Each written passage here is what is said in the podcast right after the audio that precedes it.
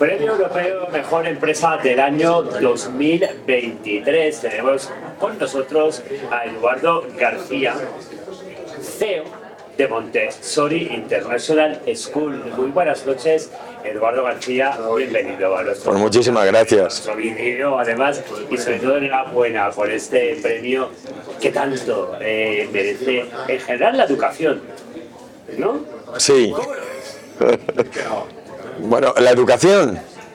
la educación, la docencia, es decir, estamos en un momento del mundo en el que estamos viendo conflictos internacionales, eh, cosas en general que no deberían de pasar. Y a nosotros, como eh, Sociedad Europea de Fomento Social y Cultural, se nos antoja, se nos ocurre que quizás una prevención a través de la educación estaría muy bien. ¿Cómo lo ves? A ver, deberíamos aspirar todos a ser felices, deberíamos aspirar todos a ser mejores personas, deberíamos aspirar todos a ser mejor sociedad. Y la única forma de conseguirlo es por medio de los niños. Es muy difícil, los adultos es muy difícil que de repente nos demos cuenta que estamos metidos en un embudo y que queremos ser mejor personas y comportarnos diferente y, hacer la vida amable a los demás. Y eso tienen que ser los niños, por lo tanto, si queremos cambiar y dejarle un mundo mejor a nuestros hijos y a nuestros nietos, tenemos que empezar por los niños. Vosotros eh, como, eh, como escuela de formación existís, es algo a lo que dais un acento especial en los valores, en lo estricto, en, el orden.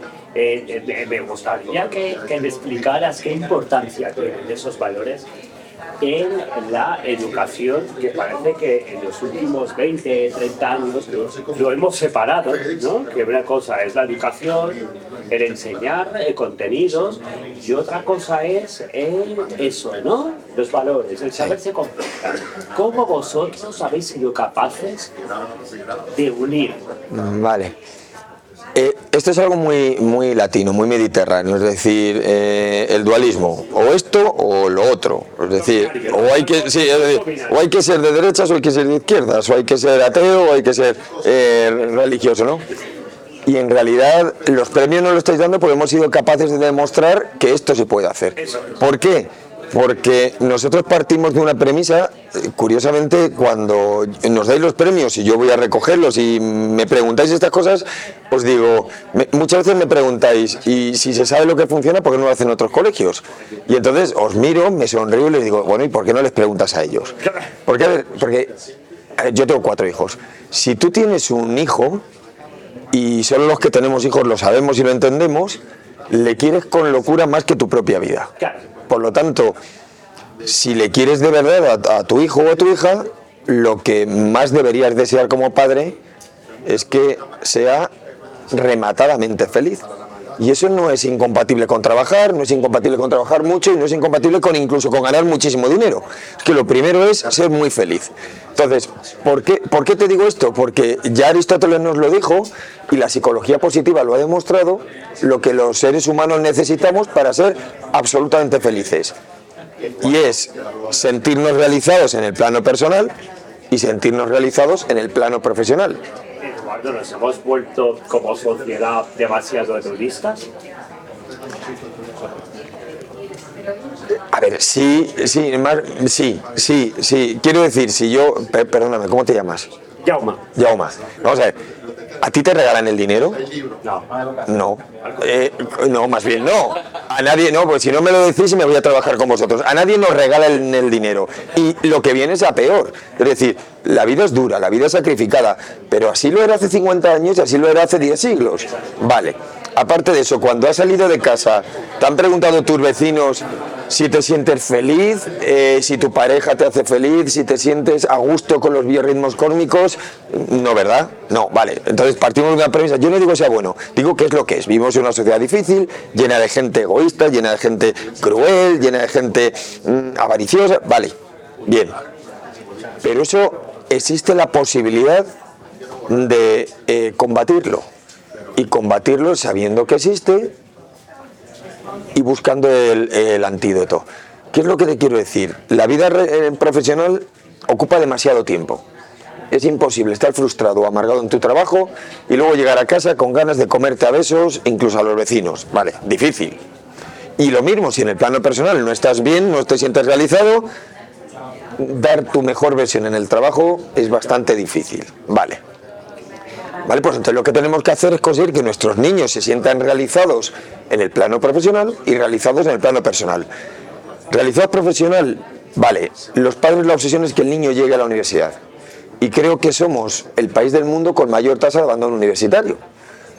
Que digo yo que si nuestros hijos se van a pasar 50 años trabajando, que van a ser ellos, no nosotros, lo que deberían hacer es que puedan estudiar lo que les guste y se les da bien.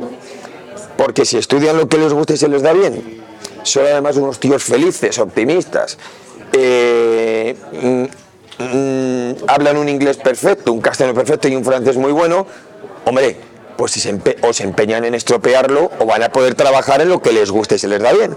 Y cuando tú trabajas en lo que te gusta y se te da bien, disfrutas de tu trabajo, destacas, te sientes que los demás te reconocen tal y encima te pagan más. No digo que te paguen mucho, te pagan más. Vale, ya te sientes realizado en el plano profesional. En el plano personal, curiosamente, cuando salimos todos los días a diario los adultos con nuestra máscara, a sonreír. Todos tenemos nuestro sufrimiento, todos tenemos unos problemas muy parecidos, todos tenemos unos problemas muy parecidos. Por lo tanto, lo que les deberíamos enseñar a nuestros hi- hijos es a que puedan superar esos problemas. ¿Y esos problemas cómo lo van a superar? Con fortaleza mental, es decir, queriendo ser tal como son, no queriendo ser los mejores, es imposible ser el mejor, es un error. Tienes que saber tu mejor versión y luego lo que, lo que necesitas, aparte de la fortaleza mental, es actitud. Es decir, ante los problemas están los que se pasan el día lamentándose y ante los mismos problemas o incluso más gordos están los que lloriqueamos por la noche, pero por la mañana nos levantamos, apretamos los dientes y decimos, eso es una cuestión de actitud vital. ¿Por qué no se enseña en los colegios? ¿Por qué no se enseña en los colegios? ¿Por qué no se potencia la autoestima en los colegios? ¿Por qué no se les enseña a, a- a esforzarse, a darlo todo, a, en lo que ellos decidan? No estoy hablando de dinero, ¿eh? Estoy hablando de otra. Y cuando eso confluye, curiosamente nuestros hijos o son muy felices o son rematadamente felices, que se supone que es lo que deberías eh, priorizar en las preocupaciones de los padres. ¿Por qué no se hace? Pregúntales a los padres españoles. Se lo, y se lo vamos a preguntar, no le quepa ninguna duda, don Eduardo García, ha sido un placer hablar con usted. ¿Le puedo decir una cosa? Me ha convencido don Eduardo, don Eduardo García, CEO de Montessori International School. Pues, un saludo, Jaume, un saludo. Para los oyentes del podcast que nos vean, ha sido un placer hablar con usted. Venga, hala, gracias.